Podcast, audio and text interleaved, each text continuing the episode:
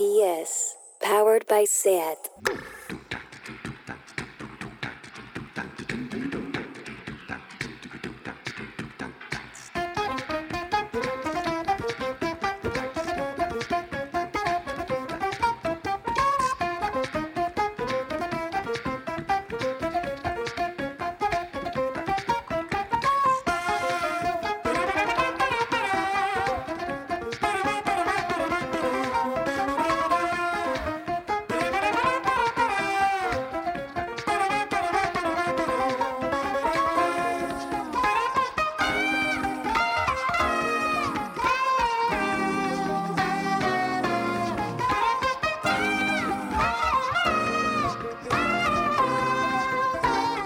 Bienvenidas a Tardeo. ¿Hacerme TikTok o no? Esa es la cuestión.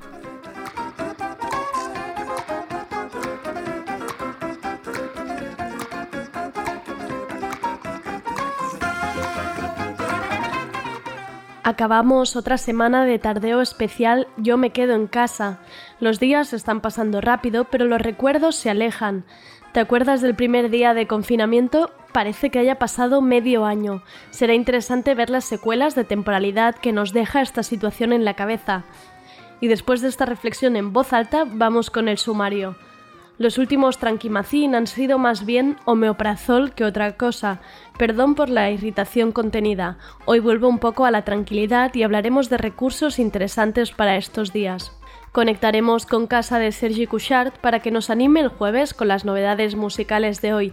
Espero que cada vez que Sergi diga la palabra feten, en casa hagáis un Sergi, ya que yo no puedo decírselo.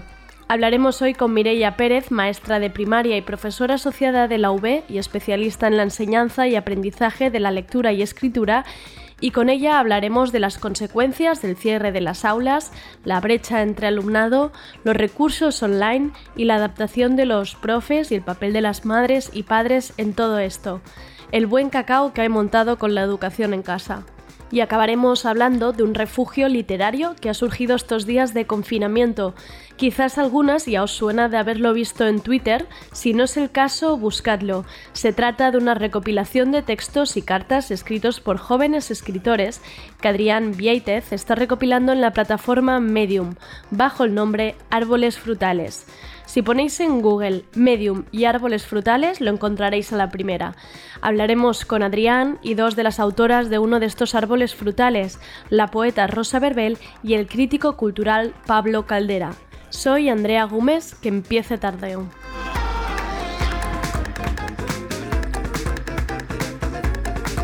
Tardeo. Porque no se puede saber de todo.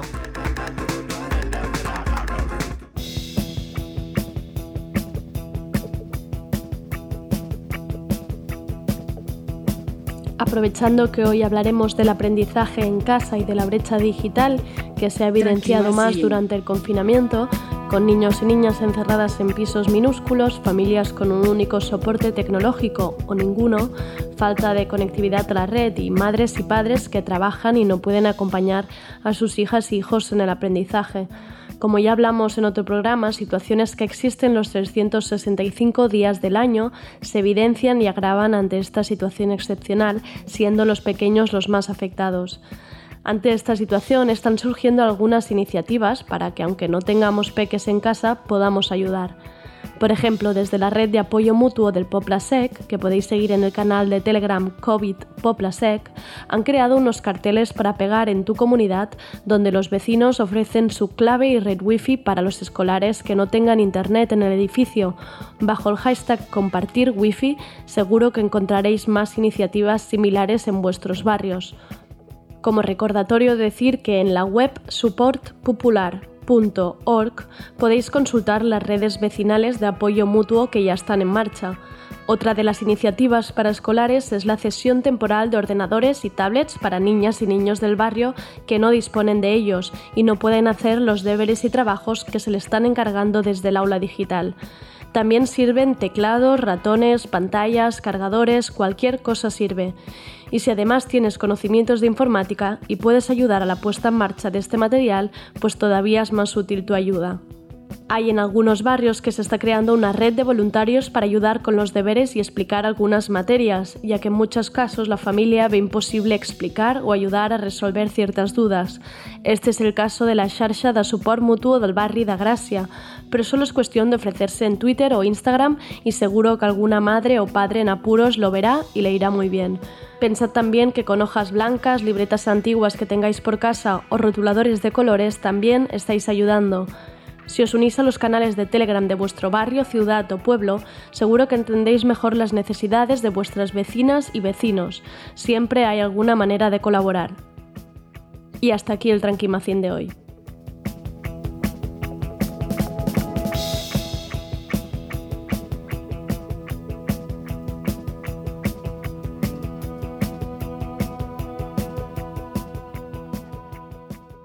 Me llamo Adidas Superstar. Y yo estuve allí.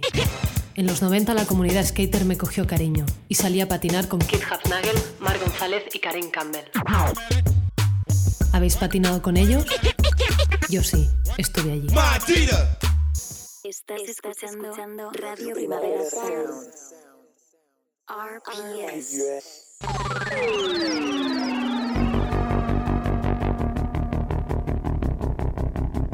Lo de la música.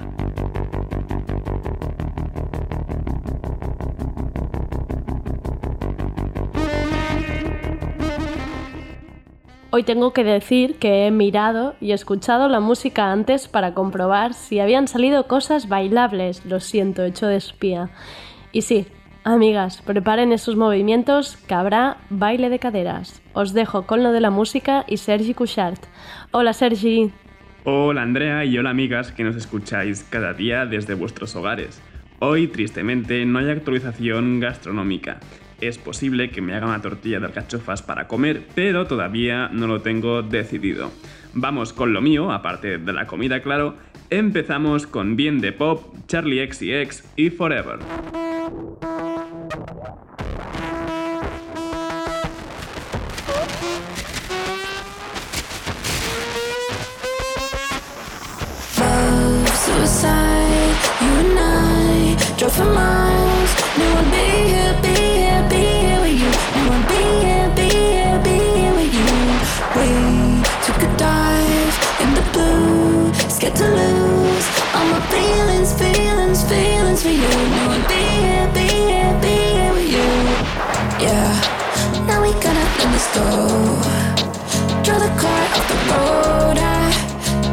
Gotta time to grow. Yeah, not a ghost, you're in my head. I didn't wanna leave you low. Draw the car off the road. I hope you get some time to grow. Yeah not a ghost, you're in my head. I will always love you. I'll love you forever. Even when we're not together, I will always love you.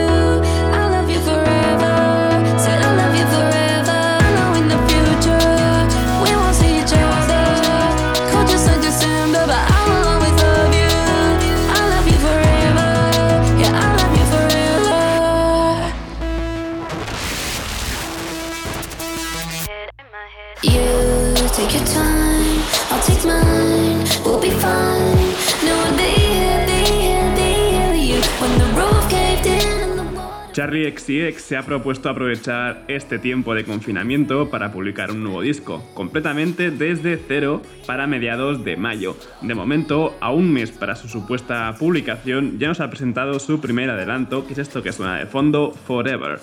Y hemos empezado Popis y seguimos Popis, nuevo tema de Rina Sawayama, esto es Bad Friend.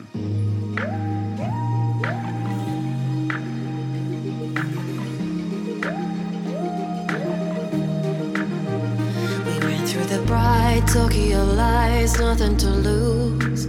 Summer of 2012 burnt in my mind. Hot, crazy, and drunk, five in a room, singing our hearts out to Carly, sweating alright. Throwing drinks at each other, making fun of our lovers,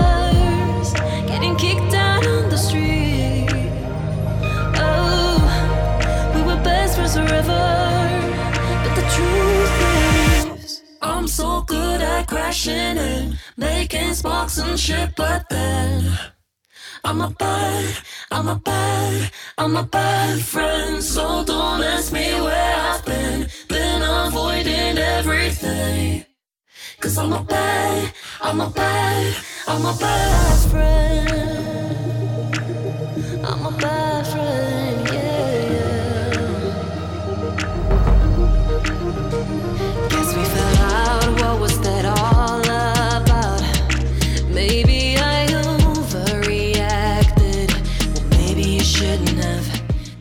Mañana mismo se publica Sawayama, el larga duración debut de Rina, de Rina Sawayama, y justo antes de su publicación nos ha dejado escuchar este último single, Bad Friend. Y ahora vamos con uno de los discos que más ganas tengo de escuchar, es el de Tom Misch junto a Yusef Days, pero este último adelanto se le ha sumado a Freddie Gibbs, esto es Night Rider.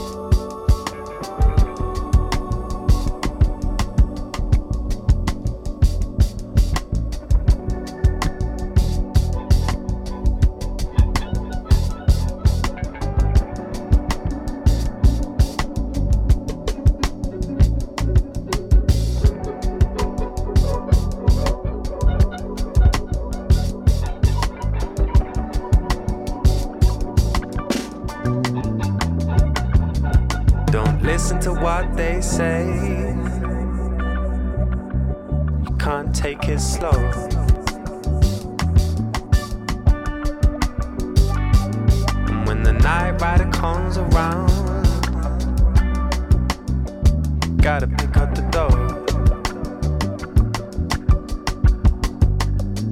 ride low with the. No puedo tener más ganas de este disco conjunto de Tom Mitch y Yusef Days. What Kinda Music es así como se llama. Sale el viernes que viene, 24 de abril, y pinta brutal. Además, acabamos de escuchar esta Night Rider en la que hacia al final aparece Freddie Gibbs rapeando y es una delicia. Y ahora vamos con Señor Chinarro, menudo cambio, ¿eh? Aunque aún quedan más cambios, ya veréis, bueno, escucharéis. Primer adelanto de su próximo disco, El Bando Bueno, que saldrá el 29 de mayo. Esto es Sábanas Santas. Primero fue un peluche, luego lo sagrado y después el roce con la humanidad. La polución nocturna, la cultura del alcohol por ver a todo Cristo hasta en las urnas. Revistas hechas trizas en la basura. La novia primeriza y la emoción precoz. La doctora Ochoa y tú no, que si es que no.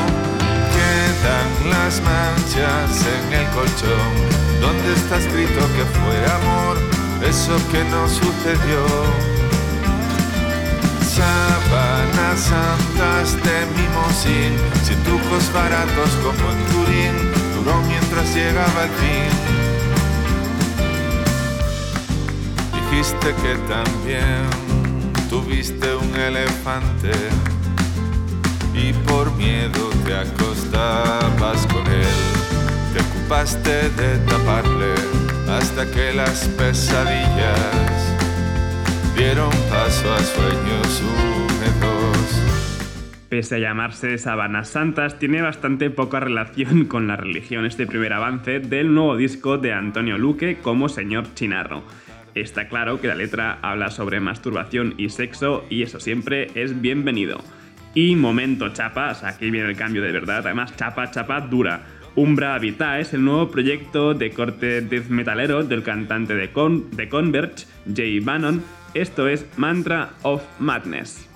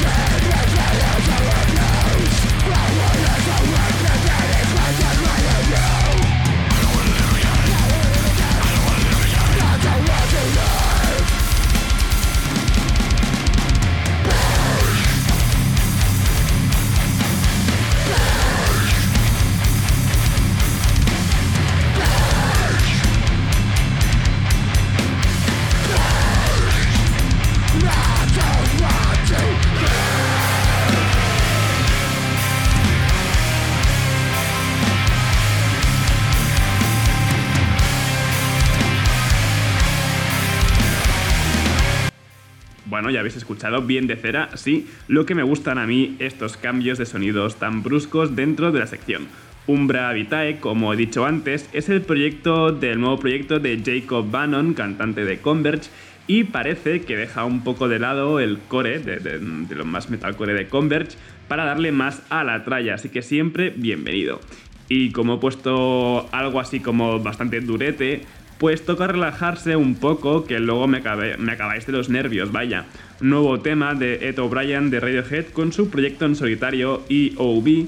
Esto es Cloak of the Night junto a Laura Marling.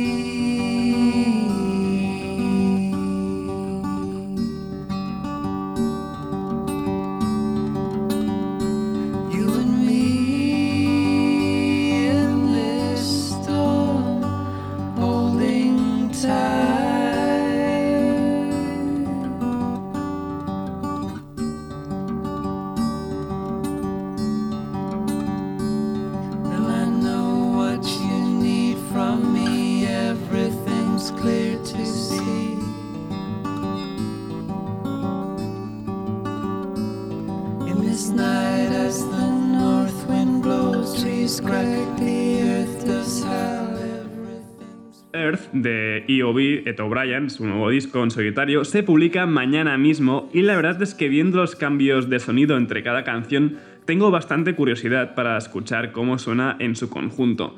Este tema que sonaba, por cierto, era Cloak of the Night junto a Laura Marling. Y seguimos bien relajándonos, que Umbra Vitae nos ha sobreexcitado un poquito. Vamos con otra entrega de la coreomanía de Primavera Labels que se empeñan en ponerme canciones en euskera tremendamente difíciles de pronunciar. Aitor Echevarría con su Zara Bihot Moksal eta Amoranteren Lagutxarenkin. Y adelante.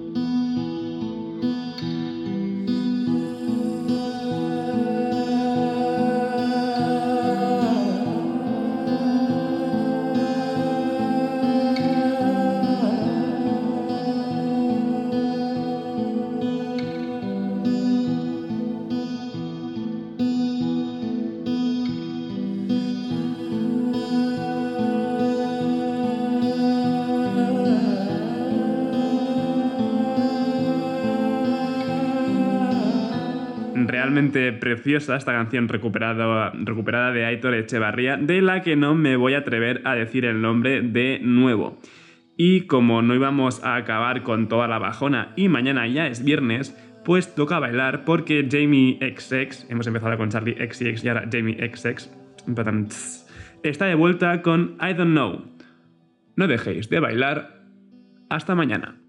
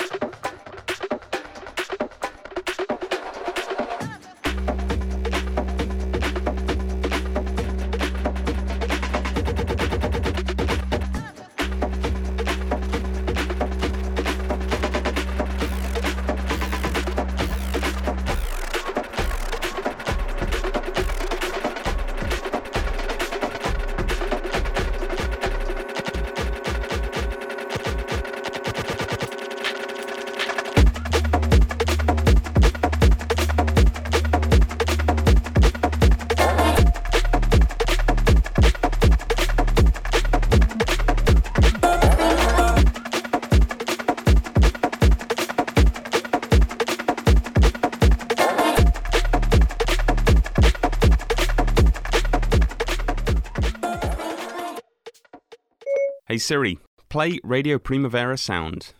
Okay, check it out. RPS, powered by SAT.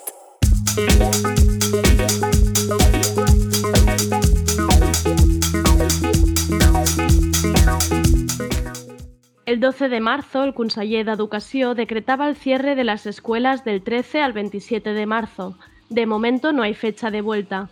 Al principio, la Consellería fue reacia a las clases digitales debido a que no todos los alumnos tenían los recursos tecnológicos para atenderlas, pero en vista de que no había fecha clara, se ha iniciado un plan de acción para ofrecer clases en línea.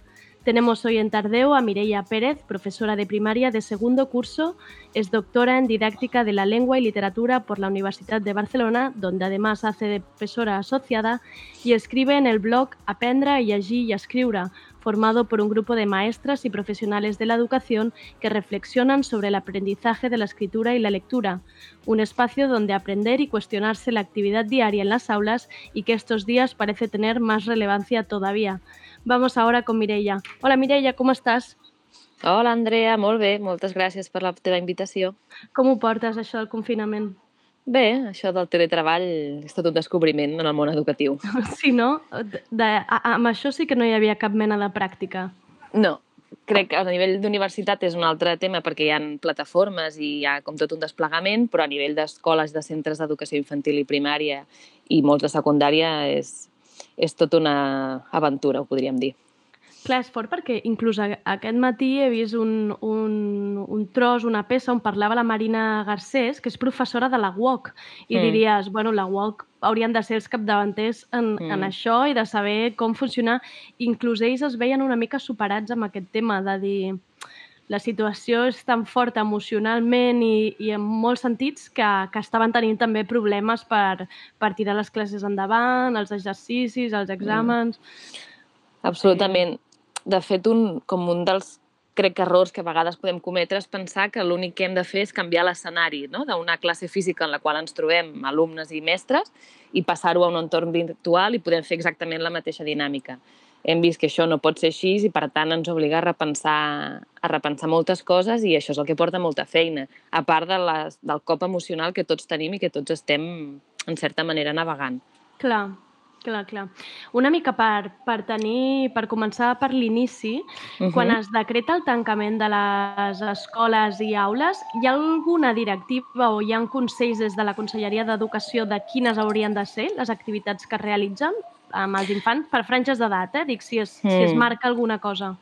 A veure, en aquest sentit, crec que des de la Conselleria el que s'ha fet és diferenciar dos períodes, no? Aquest que va des del dia que van decretar el tancament de les escoles fins a just abans, el dilluns de Pasqua, com si diguéssim, Sí. que diuen que és un període no avaluable Vale? i sí que van centrar com els esforços en, en certa manera, com donar orientacions i una mica més d'estructura a aquest tercer trimestre que comença de manera telemàtica. Uh, I aquestes orientacions doncs, han de ser prou obertes perquè totes les escoles s'hi puguin acollir en funció de l'alumnat que tinguin, en funció de la tipologia d'alumnes que tinguin. Vull dir que són molt generals. Llavors, a vegades el que ens hem trobat és que mm, orienten poc, tot i que sí que donen com unes directrius a, a grans termini, a, a grans línies. I sí que és veritat que ara van obert doncs, programacions tipus o alguns documents jo crec més de tipus perquè ens inspirem que no perquè els agafem i els apliquem, com si diguéssim, a rajatabla. Clar. Això té com la part positiva que us dona marge i us permet a vosaltres fer una mica el que vulgueu, però també la part negativa de que poden haver-hi escoles o, o professors que se sentin totalment perduts, no?, a l'hora de seguir això. Sí, clar, és el debat etern, no? de fins a quin punt ha de ser com prou obert perquè cadascú ho adapti o prou tancat per garantir com, com uns mínims. Um, en, en aquest sentit, hi ha autonomia i, i cada mestre eh, entenc que fa el, el, el que pot també en funció de les circumstàncies personals que té, però és veritat que aquí hi ha un punt que les, hi ha moltes famílies que fan demandes molt diferents. Hi ha famílies que en aquest sentit gairebé el que volen és um, molta feina per tenir els nens molt ocupats vale. I en canvi sabem que des de com des de l'educació s'ha dit que el que s'ha d'evitar és pretendre tras, com no, transportar l'horari que tenim a l'escola de 9 a dos quarts de 5, fer aquest mateix horari a, a casa perquè és inviable. Llavors, també hem de regular, no? i en aquest sentit fer cas del criteri professional, que és el docent, i en aquest sentit mm, doncs, intentem fer propostes àmplies perquè cadascú, en funció dels recursos que tingui a casa, pugui fer-les. No? Ens trobem amb alumnes que ens contesten dient com, és molt interessant el que proposeu, però som quatre persones a casa, dos fan teletreball i som dos com dos alumnes en edat escolar i tenim un, un dispositiu o un ordinador. clar. Per tant, hem de fer torns. Clar. Llavors, no pot ser tot eh, online, ni pots demanar coses, bueno, ni imprimir-ho tot perquè no tothom té impressora, ni tothom té, per estrany que pugui semblar, llapis i paper. Per tant, són propostes molt variades perquè cadascú faci com el que pugui en funció de la circumstància en la qual es trobi. Clar, i si ja, de, si ja de normal sempre dona la sensació que les famílies, tant mares com pares, intenten una mica eh, intervenir en, en, en la manera d'educar o la manera de fer les classes, amb aquesta situació s'està greujant? Us trobeu com més, més inter... el que tu deies, no? famílies que demanen més, més deures, això ho poden demanar? Clar, ell, ells, ells demanen, el que passa que sí que hi ha unes... O sigui, com a escola, cada escola dona una resposta i la resposta és el que et dic, serà com més optativa o més flexible o menys flexible, però hi ha una mateixa escola, no, és, no està el mestre a demanda de cada família en funció de les exigències que faci. Sí Clar. que és veritat que hi ha famílies que, que, que es troben, suposo que això, no? que ells també estan desbordats per la situació, que han de teletreballar i amb infant, no? I amb Clar. cursos tipus 6è són més autònoms, però clar, un infant de 6-7 anys no el tens allà assegut a la cadira i està ell sol fent feina 3 hores. No, Clar. segurament necessita, no? Com el mateix acompanyament que necessita l'escola s'ha de fer a casa amb tot el que això suposa, no? Perquè les famílies tampoc s'han format per fer aquest acompanyament que, Total. que és dels mestres. Llavors, és complicat trobar el punt mig a vegades. I en, I en això de la, dels consells que hi ha hagut per part de la conselleria o una mica aquest programa que deies una mica obert, em, depèn de cada escola el que decideixi fer? Com, com funciona? Bé, en aquest sentit, eh, sí que crec que hi ha una diferència gran, que és les escoles en funció de la seva titularitat. Crec que les escoles públiques Mhm. s'han acollit més a, com a aquest document i des de les concertades i privades crec que depèn molt de cada escola, de cada una en concret. Llavors, jo et puc dir que a nivell de les escoles públiques sí que cada escola també fa el que pot en funció del, dels alumnes que té. No hi ha escoles que la majoria dels seus alumnes no tenen accés a internet Mm. o, per tant, eh, s'ha fet, per exemple, en aquest cas, un seguiment sobretot telefònic de com estan els alumnes i en aquest telèfon és complicat fer arribar segons quines orientacions per fer Clar, feina. clar. Hi ha d'altres que sí que tots els alumnes poden fer no? pues, videoconferències, doncs també és diferent. També, i això ens hem trobat tots aquests dies, les mancances que té les videoconferències per fer grups molt grans. Clar. Hi ha, no? hi ha un debat que va més enllà no? del, com si diguéssim, del contingut estricte d'ensenyament, que és l'ambient que es crea a l'aula, la relació aquesta de mestre amb els alumnes, dels alumnes entre ells mateixos, i tot això és el que ens estem perdent ara, amb aquest confinament, i, i ens n'adonem que és molt important en aquest sentit, i llavors tothom intenta fer mans i mànigues per intentar generar una miqueta de sentit i de coherència, però realment és un repte. Clar. I, i, aquest, I aquest seguiment de l'alumnat, mm, de cada un dels alumnes de la classe, em, és responsabilitat del mestre? És el mestre que s'ha d'encarregar de veure quines són les condicions en les que, eh, en les que treballa o pot arribar a treballar el, a l'alumne, si li falta connexió a internet, si li falta, per exemple, un ordinador... Sí que és veritat que mm, de cara a aquest tercer trimestre no, es, van, es van mobilitzar agents educatius precisament per intentar descobrir de cada escola quins alumnes tenien accés a internet i quins, a quins alumnes els hi faltava, com si diguéssim, un dispositiu. Vale. Uh, em sembla que van començar el dimarts, aquest 14, a fer un repartiment de paquets de dades i amb la idea també de poder arribar i donar dispositius perquè es puguin connectar els alumnes. Llavors, en aquest sentit, sí que crec que cada mestre es troba que en cap classe és homogènia en aquest sentit. No? I llavors hi haurà des d'infants que tenen connectivitat gairebé, diria que infinita, i un dispositiu per utilitzar ells sols, amb infants que s'ho han de partir, o, o gent que pel que sigui l'ordinador el té espatllat i no es poden connectar. Llavors, és això, sí que és, no? es va fent de tot i, i amb qui no s'arriba, doncs, converses telefòniques. I tot i així hi ha alumnes que, d'en certa manera, ens han quedat inaccessibles. Clar. Tot i tenir Clar, les dades el més actualitzades possibles, intentar com gestionar-ho no? a través de famílies, que ens posin en contacte amb famílies, hi ha un punt que hi ha alumnes que en aquest, en aquest periple s'han estan, Ja. els, ens, hem, ens hem perdut el seu contacte i això costa, costa molt. Clar, clar, clar. I mm, cada mestre, diguem, o sigui, tu davant de la teva classe ara farà, utilitzaràs els recursos en digitals que tu decideixis, ho feu en funció de l'escola? Hi ha comunicació entre mestres i escoles o, o com ho esteu fent? A veure, a l'escola nosaltres ens reunim i intentem, bueno, i fem reunions de, com, de, de diferents agrupacions per intentar mantenir una línia coherent d'escola, Uh -huh. que és el que també en certa manera fem quan, quan treballem de manera ordinària. El que sí que és veritat és que si ja costa a vegades generar línia i que tothom més o menys faci el mateix, Uh -huh. no, no el mateix contingut, sinó amb la mateixa manera, mateixa filosofia, a nivell amb, amb, en distància, en aquest format Clar. virtual encara és més complicat. Sí que no, intentem fer mm, propostes que generin unitat i llavors doncs, per cursos ens agrupem i fem, fem coses similars però sempre hi ha matisos. De Clar. fet, eh, és un dels grans reptes que hi ha a les escoles, no? com, com construir aquesta línia d'escola. Clar.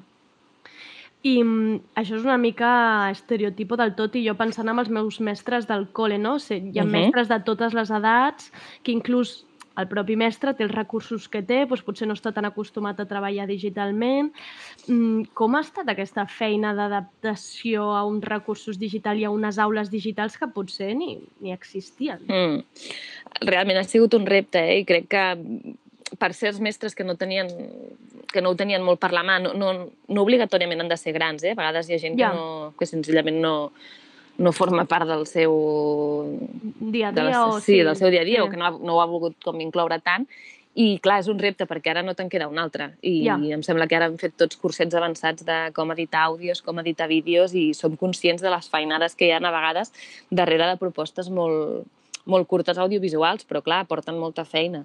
I, i és el que tu has dit, eh? com sempre hi ha de tot, crec que no, no podem generalitzar i també genera un repte de no? què és el que podem enviar i, i com fer una càpsula i què no. no? És això que havíem dit. Jo puc, podem enviar un vídeo explicatiu sobre com es fa la divisió, però com tot l'espai que genera, tot la, el diàleg que genera, la conversa que genera amb els infants, les interaccions, ara ens ho mirem, ens ho tornem a mirar, tot això és el que ens perdem i crec que això és el que, és el que més greu ens sap als mestres d'aquesta situació. Clar. Suposo que és una situació d'impotència constant, no?, d'alguna manera. Sí, perquè tu, clar, tu fas una proposta amb una intenció i per molt que tu expliquis, com, per molt detallat que ho puguis explicar o que facis un vídeo explicant-ho, dependrà de com està el nen, de si emocionalment també està receptiu Clar. o no, saps? Si, Clar. vull dir, estem parlant com si tothom estigués a casa, a casa seva tan tranquil. Llavors ja no és només les, la bretxa digital aquesta que tu anomenaves. També hi ha en quina situació estan a casa seva. Són sanitaris els seus pares o treballen Clar. en supermercats o potser ha perdut algú recentment.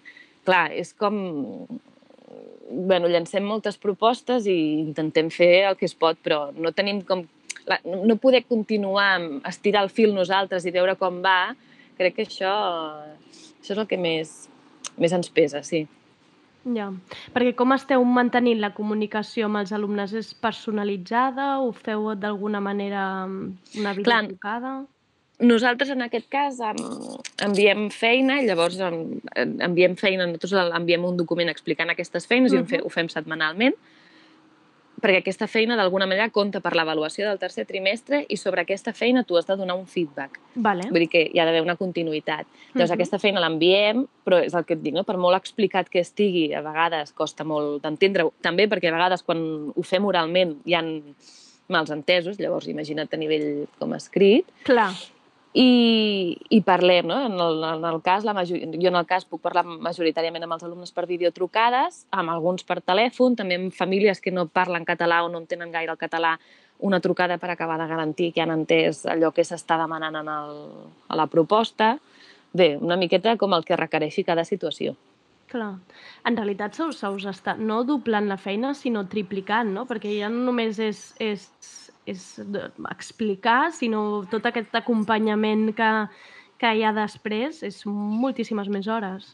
Mm, és un dels, no, de la, com dels descobriments i del, dels debats que tenim i és que ja no és preparar el contingut i preparar la manera com ho faràs i com fer-ho de la manera més amena perquè la situació ho requereix, um, que això ens hi trobem sempre, sinó aquest feedback personalitzat el que a nivell personal, és, un, és ràpid de comentar i de veure, Clar. a nivell escrit porta molt més temps. Clar. Porta molt més temps per, per, per elaborar-ho, però també perquè ho has d'enviar, l'altra persona ho ha de rebre, ho ha de contestar. Una interacció que en persona pot ser 3 minuts, clar, a nivell com escrit i via e-mail pot tardar bastant més.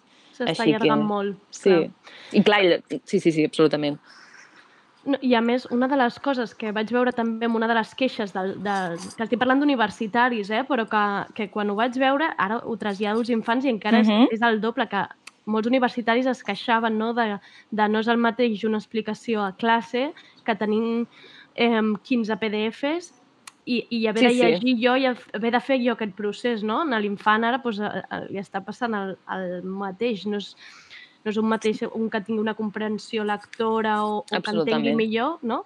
Que Sí, poden sí, quedar sí. enrere molts alumnes. Clar, és que és com un dels fets que també ens passa a la primària, no? que l'autonomia que té un alumne de cicle superior de 5è o de 6è a l'hora de llegir, tot i que és limitada, perquè tampoc Mm. no és com la d'un adult, Sí. um, té una autonomia que, clar, un infant de primer o de segon encara no té tan automatitzada. Llavors, clar, vol dir que tots aquests correus moltes vegades estan mediats pels pares, pares que estan a casa, que estan teletreballant, alguns Clar. són, són eh, del, del camp de la medicina.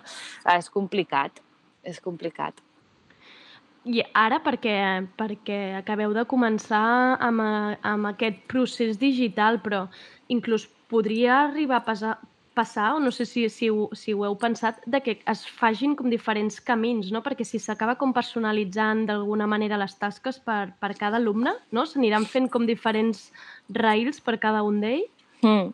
Clar, aquest també és un dels processos que crec que s'estan duent a terme a nivell d'educació en general, no? que veníem d'un model, que segurament és el que nosaltres vam rebre a les escoles, molt transmissiu, on no? quan acabàvem les feines i marxàvem a casa amb l'àlbum, tots els, tots els alumnes marxàvem amb, amb gairebé les mateixes feines, Uh -huh, sí, i ara com, crec que és un canvi que ja s'està fent i que hi ha escoles que són molt pioneres en això, que fan propostes perquè, en certa manera, cada alumne com porti cap al seu terreny. I Clar. això és una cosa que hem intentat explicar molt perquè creiem que és més necessari que mai perquè ja, és que partint ja dels recursos, no? quan arriben els, els, els infants a l'escola, jo sé que si jo els hi plantejo una situació, doncs tots ho escoltaran i si necessiten un material jo els hi puc garantir aquest material, però ara no podem garantir ni això. Clar. Per tant, hem de buscar propostes que es puguin concretar en diferents maneres i que siguin, tinguin diferents versions i, i no per escollir-ne una o una altra sigui menys vàlida. Clar. I això sempre és interessant. Llavors, també aquí el que ens perdem és la posada en comú, no? que és una cosa que, que fa molt grup i que és molt interessant, veure com davant d'un mateix repte, com diferents persones el resolen diferent. També estem buscant maneres de fer aquest feedback, que el podrem fer, no? perquè nosaltres demanem a les famílies que ens, ens retornin feines i nosaltres muntem aquests documents, però aquest retorn ja no és momentani, que és una cosa que nodreix molt a la resta. Clar, Perquè quan clar. algú no està inspirat, doncs veure diferents maneres de resoldre el problema moltes vegades inspira no a copiar, sinó a fer-ho d'una altra manera. Sí, Però, totalment. clar, si jo et retorno avui una cosa que tu vas fer fa 10 dies, mira, mm, no Bé, és tan Ja. I a més aquestes, aquestes edats és com a altra cosa, que segurament ni se'n recordava d'això que, de que havia fet. Segurament, sí, sí. I mm, m'imagino que una, una de les coses que més es deuen estar preguntant el- els pares i mares aquests dies és, i que vosaltres esteu més acostumats eh, a classe diàriament, és com aconseguir retenir l'atenció de l'infant, no? Com fer que, que pugui estar pues això, fent exercicis o manualitats, i més en una situació pobra que tampoc no se li pot exigir gaire. Ja, és que aquí també hi ha un, hi ha un tema, eh? i és que a vegades els horaris estan fets des de l'òptica de l'adult. Ja. La capacitat de concentració absoluta que tenen els infants és molt diferent de la que tenen els adults i no sé si tu t'hi hauràs trobat, però jo fins i tot jo tinc alterada la meva capacitat de concentració Totalment. per la situació que estem vivint. Totalment. Llavors, això ho fa molt complicat perquè no? Poden haver-hi famílies que ells han de teletreballar, que hi han com potser uns resultats o una exigència més, més constant i llavors haver de fer això a la vegada que has d'acompanyar el teu infant que necessita com d'un acompanyament constant, bé, no sé, crec que pot ser un moment per comprendre tots per comprendre'ns tots, no? les famílies, Mm, els clar. docents i els docents a les famílies. Jo estaria molt contenta si acabem això amb, com havent-nos comprès tots una mica més. I ara, I ara que deies això, em, tu eh, has notat a l'hora de parlar amb alumnes o això que recaigui en una mica en la feina de, del, del mestre haver-los d'explicar la situació o haver-los de... o si tenen una situació emocional una mica que estan una mica com paralitzats inclús. T'has trobat tu, tu havent de resoldre això o, o no? Jo no, no m'atreviria a dir a resoldre-ho, però sí que és un tema del qual en parlem, no? No En parleu, podem fer vale. cas... O sigui, no podem dir, no, mira, ara no parlem d'això, que ara això no toca, no? Ja. Però crec que en la mesura que tampoc hauríem de fer això a l'escola, no? A vegades tu t'has preparat una sessió meravellosa del que sigui perquè vols introduir no sé quin concepte o necessites fer el que sigui i aquell dia hi ha hagut un, alter, un incident molt gran a l'hora de l'esbarjo que ha generat un conflicte molt gran i que tothom entra molt alterat a vegades mm, la vida, no, en aquest sentit, Clar. ens, ens obliga a alterar les programacions que tenim i està bé que ho fem i en aquest sentit també és una oportunitat i, i el que sí que fem és parlar de com estan, sabem que no tots estan en el mateix punt perquè no tothom ho està vivint de la mateixa manera ni en les mateixes circumstàncies i llavors en la mesura que hi podem posar paraules i compartir-ho i com fer-nos costat els uns als altres està bé, el que passa que aquí es troba a faltar la, com la força del grup en quant a element que acull Clar. perquè no hi som tots, perquè eh, tampoc és el mateix estar intentant, un que s'intenta connectar, l'altre que ara ha de sortir, l'altre... Tot i que ho intentem fer el millor que podem, és diferent del, de la forma física aquesta que... De tenir que la crec, classe, Sí, clar. i que crec que de la qual ens beneficiem tots molts, eh? els mestres, però també els infants. Ja. I Mireia, si algú ens estigués escoltant a casa i diu vale, mm, vull garantir o vull ajudar el meu nen o nena a, a que tingui l'espai adequat, a, que, a, que, a l'horari adequat, a, com, com seria aquesta educació ideal des de casa? Ostres, crec que és una pregunta molt, molt ambiciosa. Crec que no hi hauria una resposta única. Llavors, crec que no, una fórmula és anar, anar provant i anar fent proves perquè crec que jo també la rutina que tinc ara l'he canviat respecte al primer dia que vaig començar. Llavors, com anar-ho ajustant, però explicitar-ho i, i parlar sobre, i parlar-ne, no? Dir, a veure, avui hem fet això i això ha funcionat, això no ha funcionat. Perquè, Clar. en certa manera, això també és dotar-los a ells d'autonomia. Mhm. I jo crec que ells al final, no? ja portem quatre setmanes, no sabem quantes més ens hi estarem, però l'infant de l'última setmana tindrà més autonomia i serà diferent de l'infant que es va confinar el primer dia. Clar. Llavors, en aquest sentit, intentar-ho construir amb ells i, i, i, en la mesura que es pugui compartir com experiències diferents, perquè a vegades t'explica algú, ah, mira, doncs jo he fet això, i dius, ostres, mira, jo això no ho veig cap... jo no em veig capaç de fer això, però en canvi aquesta idea l'agafo i l'adapto i faig aquesta, aquesta altra cosa.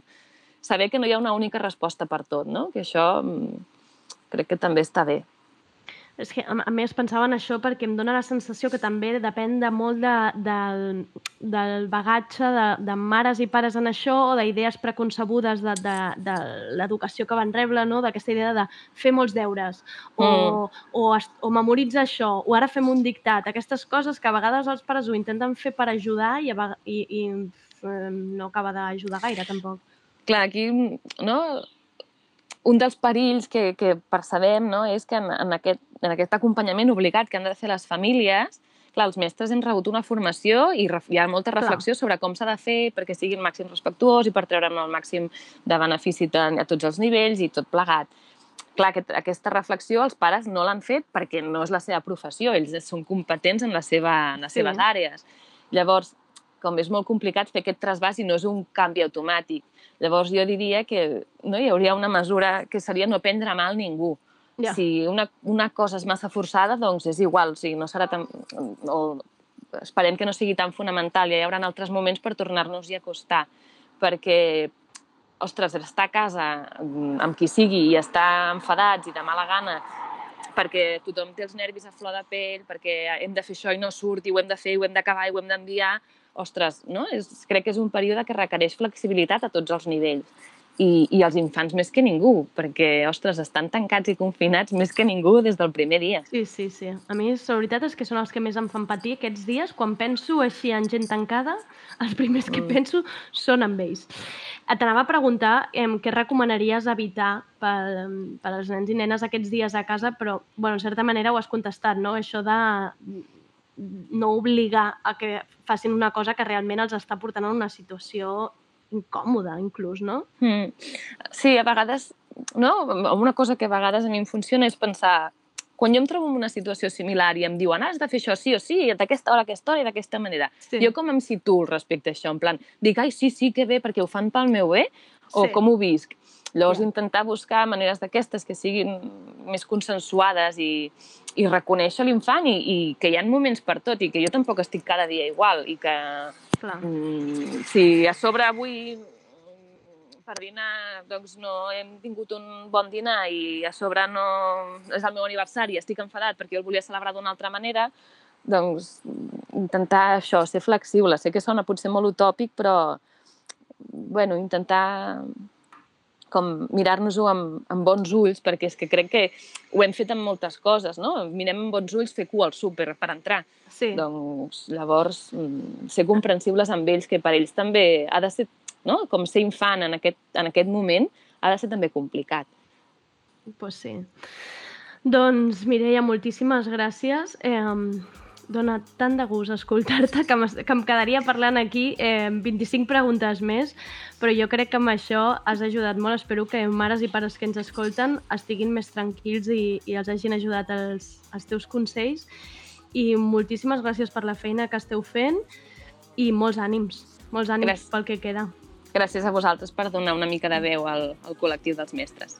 Gràcies, Mireia. Una abraçada. Adeu. Adeu. And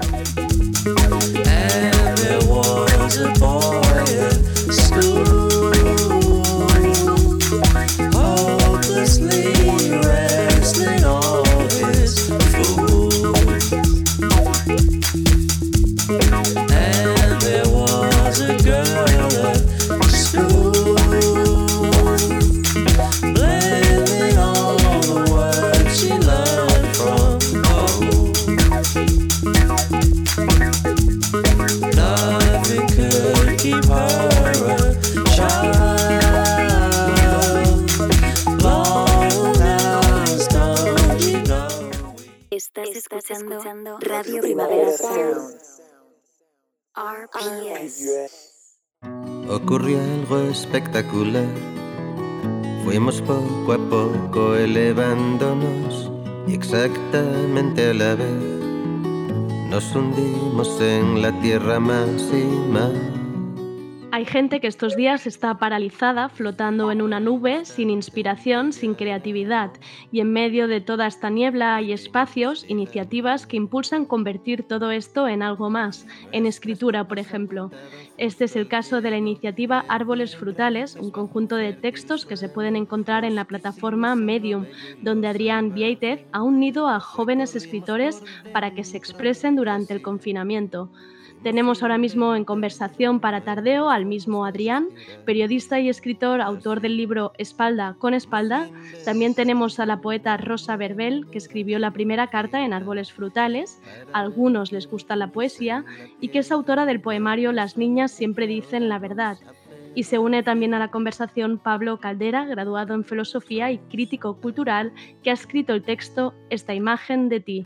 Si ponéis en Google Medium y árboles frutales, encontraréis todos estos textos y cartas para leer. Vamos ahora con Rosa, Pablo y Adrián. Hola, ¿qué tal? ¿Cómo estáis? Hola. Hola, Hola, ¿qué tal? ¿Qué tal? ¿Cómo lo lleváis? ¿Cómo están siendo estos días? Bueno, ¿quién empieza? Es, Pues, es- no es sé, la pregunta eh, más odiada, ¿eh? yo lo sé, porque sí. cada vez que me la preguntan me, me parpadea todo, pero Yo la verdad es que no, no, no, no me estoy parando mucho a reflexionar sobre cómo lo estoy llevando porque tampoco eh, tengo una opinión muy formada al respecto. Simplemente normal. creo que lo llevo y pues día a día también intentando eh, crear una burbuja de pensamiento que se salga un poco de, de todos los inputs que llegan de fuera eh, y poco más, la verdad. Rosa, en tu caso. Rosa, en tu caso, ¿cómo, Pues cómo sí, algo similar. Yo creo que se intenta llevar lo mejor posible dentro de esta normalidad anómala ¿no? que, que estamos viviendo todos y bueno, pues intentando entretenernos lo que tenemos más a mano e intentando crear una rutina dentro de, de estos días tan anárquicos y bueno, pues un poco llevándolo lo mejor posible. Pablo, ¿y en tu caso? Yo igual, más o menos. Intentando crear rutina, pero no me sale muy bien, la verdad. Al final intento, pero bueno, de momento está bien. Ya no hay nada peor que intentar hacerse una rutina que además tampoco te guste, ¿no? Seguir unos horarios y rutinas es casi como, como contradictorio con, con uno mismo. Em, hablemos de los árboles frutales. Hemos dicho que son un conjunto de textos y yo como me he movido por los árboles frutales y por los textos, sé bien de lo que se trata, pero para quien nos esté escuchando y sea la primera vez que lo oye, ¿cómo lo definiríais? Pues em, no sé, yo cuando lo, cuando lo empezamos a, a gestar, eh, la verdad es que eh, la principal motivación que tenía desde un, desde un, prisma egoísta era precisamente lo que comentaba Rosa de marcar una rutina y tener algo a lo que agarrarme mm, todos los días y uh -huh.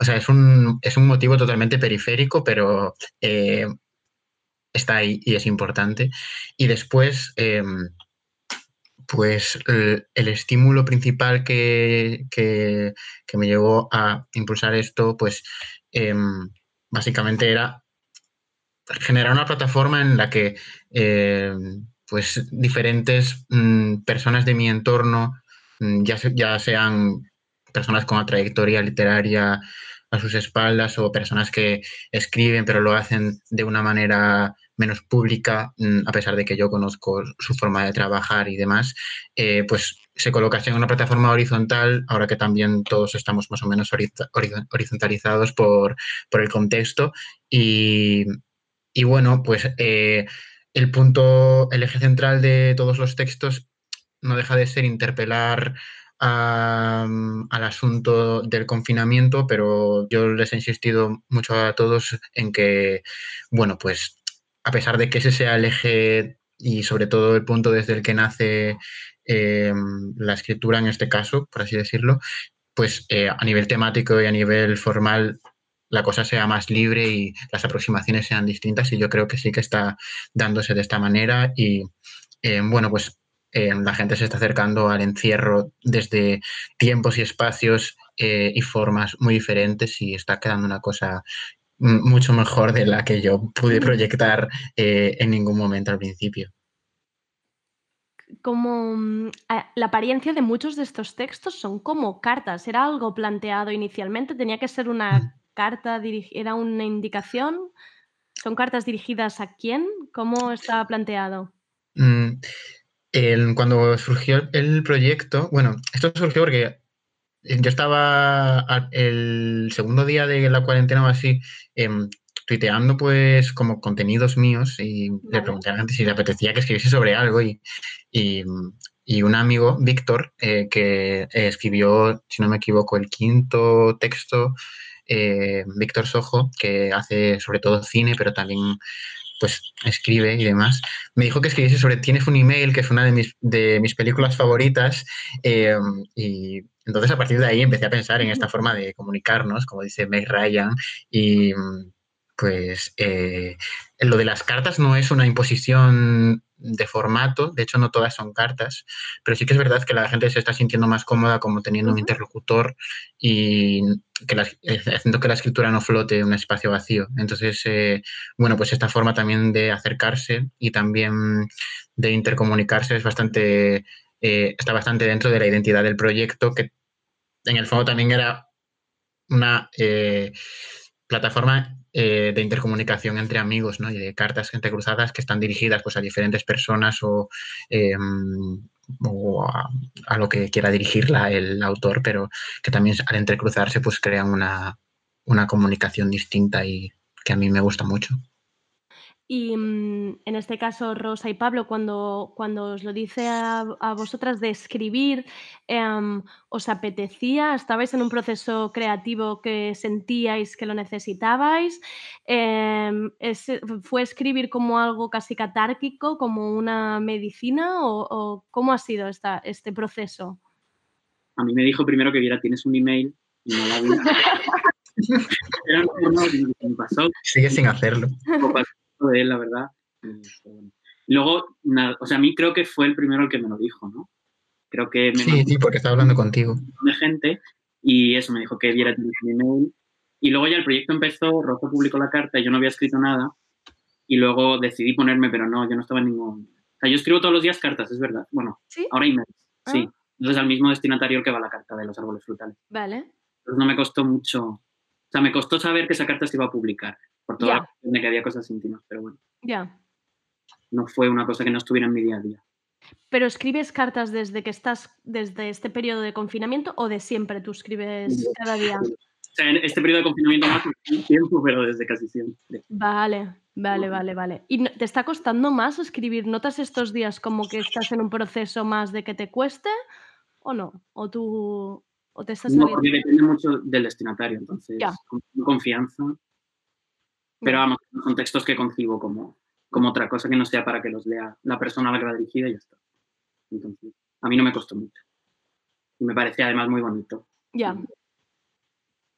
Rosa, en tu, en tu caso, como... Ay, perdón. El texto de Rosa no tiene- Que digo que el texto de Rosa no es una carta que no tiene destinatario, creo. Ya. Claro, y el mío además fue el primero y bueno, me lo lanzó un poco Adrián y, y pasé un poco del tema de la carta y de una cosa así como más reflexiva, autorreflexiva, que también es muy interesante, pues todo este prisma que ha, que ha creado el proyecto de distintas aproximaciones desde distintos lugares a una misma situación y como digo, hay algunas como más reflexivas, otras más íntimas, más emocionales, otras más políticas, incluso teóricas. Y bueno, en mi caso me lo dijo, supongo que como hablo en los primeros días de la cuarentena, no sé si se ha ido. Sí. Me lo dijo en los primeros días de la cuarentena en los que no estaba escribiendo nada porque además estaba muy, muy bloqueada, luego ya se me ha ido pasando y me he ido como acostumbrando a, a la situación, pero es cierto que los primeros días estaba mucho más bloqueada y fue como lo primero que escribí en este, en este estado de confinamiento. Así que bueno, me costó, pero como también lo planteé un poco desde ahí, desde esa disyuntiva entre el bloqueo creativo y la necesidad de escribir, pues yo creo que me sirvió un poco para ordenarme en mi cabeza lo que, lo que me estaba pasando. Claro, además el tuyo, al ser el primero y ya plantearse, plantearse como desde un me cuesta escribir, casi está marcando un poco el escenario y lo que era el sentimiento que yo creo que estaba viviendo mucha gente, ¿no? Sí, yo creo que era como un, un clima común de no solo los quienes escriben de manera frecuente, sino bueno, quienes hacen también otro tipo de cosas, ¿no? Como un clima de, de bloqueo creativo y de represión a muchos niveles, porque también pues, está esa sensación, como escribía en el texto, de cierto egoísmo, ¿no? De por qué tengo que escribir yo ahora con todo lo que está pasando y porque incluso tengo que plantearme por qué no puedo escribir eh, en, todo este, en todo este panorama, ¿no? Y en ese sentido yo creo que era algo muy común y, y que había muchos textos y muchos tweets también en esa línea en esos primeros días de, no quiero hacer nada de lo que me están pidiendo y tampoco quiero sentarme a, a plantearme qué me pasa. Claro. Y mm, Adrián, son muchos los nombres que, que salen, em, como tú has dicho, algunos con, con más recorrido literario, otros con menos. ¿Cómo, dónde Bueno, si quieres decir al- algunos de los, tú mismo, de los, de los que has ido encontrando, ¿de dónde salen estos nombres? ¿Cómo encuentras a estas personas? Mm, bueno, pues son personas que estaban en, en círculos concéntricos alrededor de mí ya antes. O sea, Vale. pues eh, el caso de Pablo, pues es eh, un amigo muy cercano eh, y hay otras personas que aparecen que también lo son. Y luego, pues, pues con toda esta red también que se conforma a través de, de, mm, la comunicación vía redes sociales y demás, pues a lo largo de estos últimos dos años se ha ido conformando este espacio y esto también es una especie de materialización de una forma de comunicarse a través de Twitter especialmente, eh, que bueno, eh, mm, he intentado eh, eso, eh, mezclar mm, identidades, pero creo que al final, bueno, el texto de Rosa la verdad es que mm, fue el primero que se publicó exclusivamente porque fue el primero que me llegó, pero la verdad es que lo que decís es verdad y em, funciona perfectamente como una especie de prólogo al proyecto eh, que lo enmarca perfectamente. Y después hay mm, textos como el de Vicente Monroy, que también tiene una, vo- una vocación muy columnística, eh, textos como el, de- el del propio Víctor que comenté antes o el de Fran eh, Navarro que son tienen una vertiente más teórica eh, y por ejemplo el que se publicó ayer de Margot eh, también tiene un- una fuerza filosófica eh, que rompe mucho con el, el estilismo de otros textos y después hay cartas em, de personas como eh, Juan Gallego Benot, de, de Rodrigo García Marina, de Elizabeth Dual, em, pues eh, que son poetas ya publicados y luego otras de Maite, de Lola, em, es que claro, no quiero olvidarme de la gente, pero que son poetas también, pero todavía sin editar. Eh, y, y no sé, luego también pues he invitado a personas que a las que yo estaba leyendo pues eventualmente en Medium y que también pertenecen a mi entorno, eh, como Noa Benaral y como eh, Isabela, por ejemplo, que son personas eh, cuya, escritura me estimula mucho y mm, creo que tienen muchas cosas que decir, pero bueno, no pertenecen del todo a, esta, a este clima literario, pero eh, me interesaba también hacerlo interactuar. Entonces, al final, bueno, no sé, yo tengo mucha confianza en todos los textos que se han publicado y eh, intento eh, horizontalizarlos también, a pesar de que los nombres a veces parece que pesen, pero yo creo que el proyecto se ha mm, equilibrado de tal manera que ahora ya, eh, pues, la gente no lee los textos exclusivamente por el nombre, a pesar de que siga siendo un factor, eh, sino por, por esta continuidad. Y bueno, pues esto también me interesaba dárselo a las personas eh, en las que yo confío eh, y a las que me interesaba impulsar y mm, bueno, pues darles eso eh, y darles también un estímulo. Al mismo tiempo que yo eh, me estimulo día a día publicando los textos, editándolos, recibiéndolos y demás, pues que esas personas por lo menos ese día pues tengan una cosa a la que estar atento y, mm, no sé, poder disfrutar también de la atención de los demás, que es algo muy reconfortante.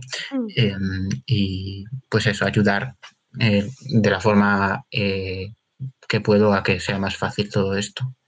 Es que al final casi lo, lo- lo que has creado, lo que habéis creado entre todos es como una especie de muestrario o antología de talento joven. Le estás haciendo casi el trabajo a editores cazatalentos ahora mismo, ¿no? Acabas de... Espero que sí. Acabas de hacer casi un catálogo, un catálogo perfecto.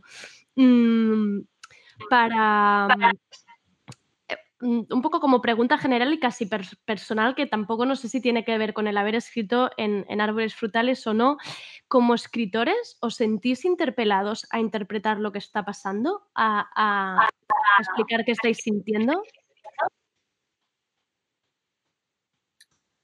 Eh, bueno, le- leía el texto este de Coyer Mariana Enríquez, que es un texto magnífico sobre, pues eso, sobre cierta presión sobre quienes escriben a la hora de explicar o dar respuesta a lo que está pasando, más en su caso, ¿no? que ella escribe pues, sobre cuentos y novelas de terror, ¿no? le pedían un poco casi por imperativo que, que tratara de dar respuesta a lo que estaba pasando y de pues, poner un poco de orden en, en quienes la leían. Y ella decía en el texto que no entendía muy bien quién era ella para, para hablar del tema, porque además, claro, ella tenía también su propia situación de, de autorreflexión y de autoanálisis de sufrimiento y de, y de bloqueo que supongo que tenemos todos, y encima tenía que verse en la tesitura de, de explicárselo a los demás. Y yo creo que, que es un poco eso, ¿no? Yo creo que define muy bien pues cierta presión que a veces viene de la mano de escríbeme un texto, pero no siempre, ¿no? No siempre va de la mano de explicar la situación, sino incluso de grábate leyendo un poema o, o participa en este recital en directo, ¿no? Que, que al final participan un poco de, de la misma necesidad de, de, estar haciendo ruido todo el rato y, y, de que y de que haya una superproducción de cultura todo el tiempo para que no nos aburramos. Y yo quizás he sentido más esa presión que la de escribir sobre la, la pandemia. Pero sí que es cierto que, que, llega a ser un poco agotador y que llega el momento en el que hay que decir que no, aunque puedas y aunque tengas toda la tarde libre, porque no tienes la energía ni, ni la mente disponible para estar entregándote todo, todo el tiempo. Sí, total. Los primeros días de pandemia hubo como una había como dos posturas en Twitter entre los que defendían que no se podía escribir o no se podía escribir nada. Todavía no sabíamos que iba a durar más de un mes esto. Y los que decían que sí, que era una oportunidad para explorarse y cosas así, que me parece también bastante, bastante tonto, pero no sé. Yo tampoco escribo en nada de ficción ni nada, entonces son siempre como ensayos eh, o crítica y tal, entonces no me siento muy interpelado por la situación, porque tampoco creo que pueda aportar nada. Y lo de Adrián me parece más bonito porque es también una articulación de un común y creo que no está tan centrado en el texto en sí, sino en todo lo que se forma alrededor de ellos. Y eso me parece más. Claro, a mí es curioso que... Uy, nada, quería decir que sí, que sí que me han pedido muchos poemas a propósito, no ya danos un poema para que lo leamos, sino escribe un poema sobre el coronavirus, escribe un poema sobre la cuarentena y todas las veces he dicho que no, porque he fijado ahí el límite en el sentido de que, bueno, estoy dispuesta, bueno, el árbol frutal es que era una cosa muy, muy concreta y además me sirvió un poco como para encauzar ese proceso. Pero en el caso de escribir ya un poema sobre la cuarentena o sobre el coronavirus, ya por ahí sí que no, sí que no voy a pasar porque mm, no sé, creo que en el momento en el que tienes la energía creativa tampoco te apetece sentarte a escribir sobre la, la pandemia un poco ahí estoy en la lucha. Total. Em, entiendo que en el proyecto no se, está, no se está pagando los autores y las autoras, o sea que no, es un, no, hay un negocio detrás de esto, ni, ni, se está haciendo, o sea, ni se está pudiendo pagar tampoco.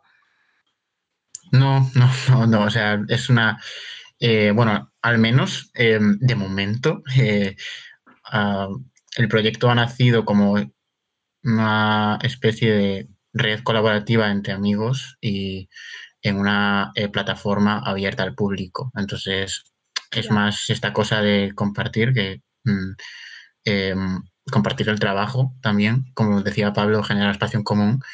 Em, esta vocación de eh, crear negocio, evidentemente a mí mm, pues me gustaría pagarle a la gente, pero claro, eh, no lo sé, o sea, evidentemente el proyecto cuando empezó eh, yo no sabía que se iba a alargar tanto ni que iba a tener tanta repercusión, entonces ahora tampoco puedo decir cuál va a ser el recorrido futuro de esto y si en el futuro va a poder generar algo más que eh, este espacio que ahora es. Entonces, pues ojalá eh, en el futuro mm, se pueda alargar de maneras distintas y transformarse. Mm, pero de momento pues es lo que es, o sea, es un espacio de escritura, pero... Claro, entiendo que la dimensión del proyecto casi se ha transformado del todo de lo, de lo, que era inicialmente, pero no sé si incluso al inicio hubo este dilema de lo que estaban planteando Pablo y Rosa, de, esta disyuntiva que hay entre estamos alimentando la producción de, de, cultura gratuita, ¿no? esta especie de rueda de estamos creando, por el otro lado hay gente que también lo considera una manera casi de manifestación, de decir, pues yo al final hago lo que quiero y no lo que me piden que haga. No sé si si al inicio hubo este dilema o se os ha planteado incluso ahora que ya está más avanzado.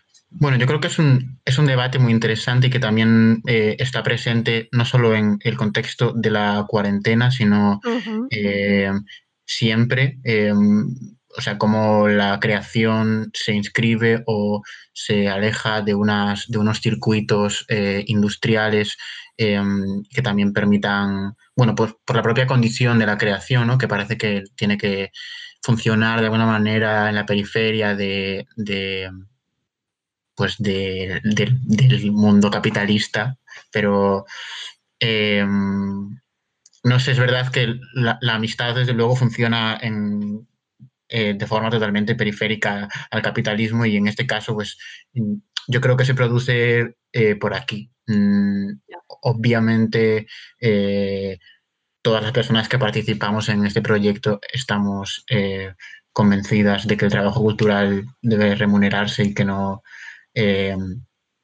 se puede escribir pues por, el, mm, por la mera idea feliz de, la escritura y no se debe romantizar esta profesión más que otras. Pero, pero bueno, yo creo que en este caso como decía Pablo, parte más el proyecto de, la amistad, que sí que es una cosa mm, que, nos, que nosotros fundamos en libertad, em, que no de, de la creación, que es algo mm, suplementario y que llega pues por la naturaleza del proyecto, pero que mm, no es lo, no es lo nuclear para mí. Claro, claro. Y mm, un poco viendo también cómo ha nacido el proyecto y lo que os une a la mayoría y lo que nos une, al final también me incluyo, que es em, em, esta la naturaleza misma donde está el proyecto, que es Internet, las redes sociales, Twitter. ¿Está siendo diferente, esto a nivel personal, está siendo diferente vuestra relación con el móvil y con Internet estos días?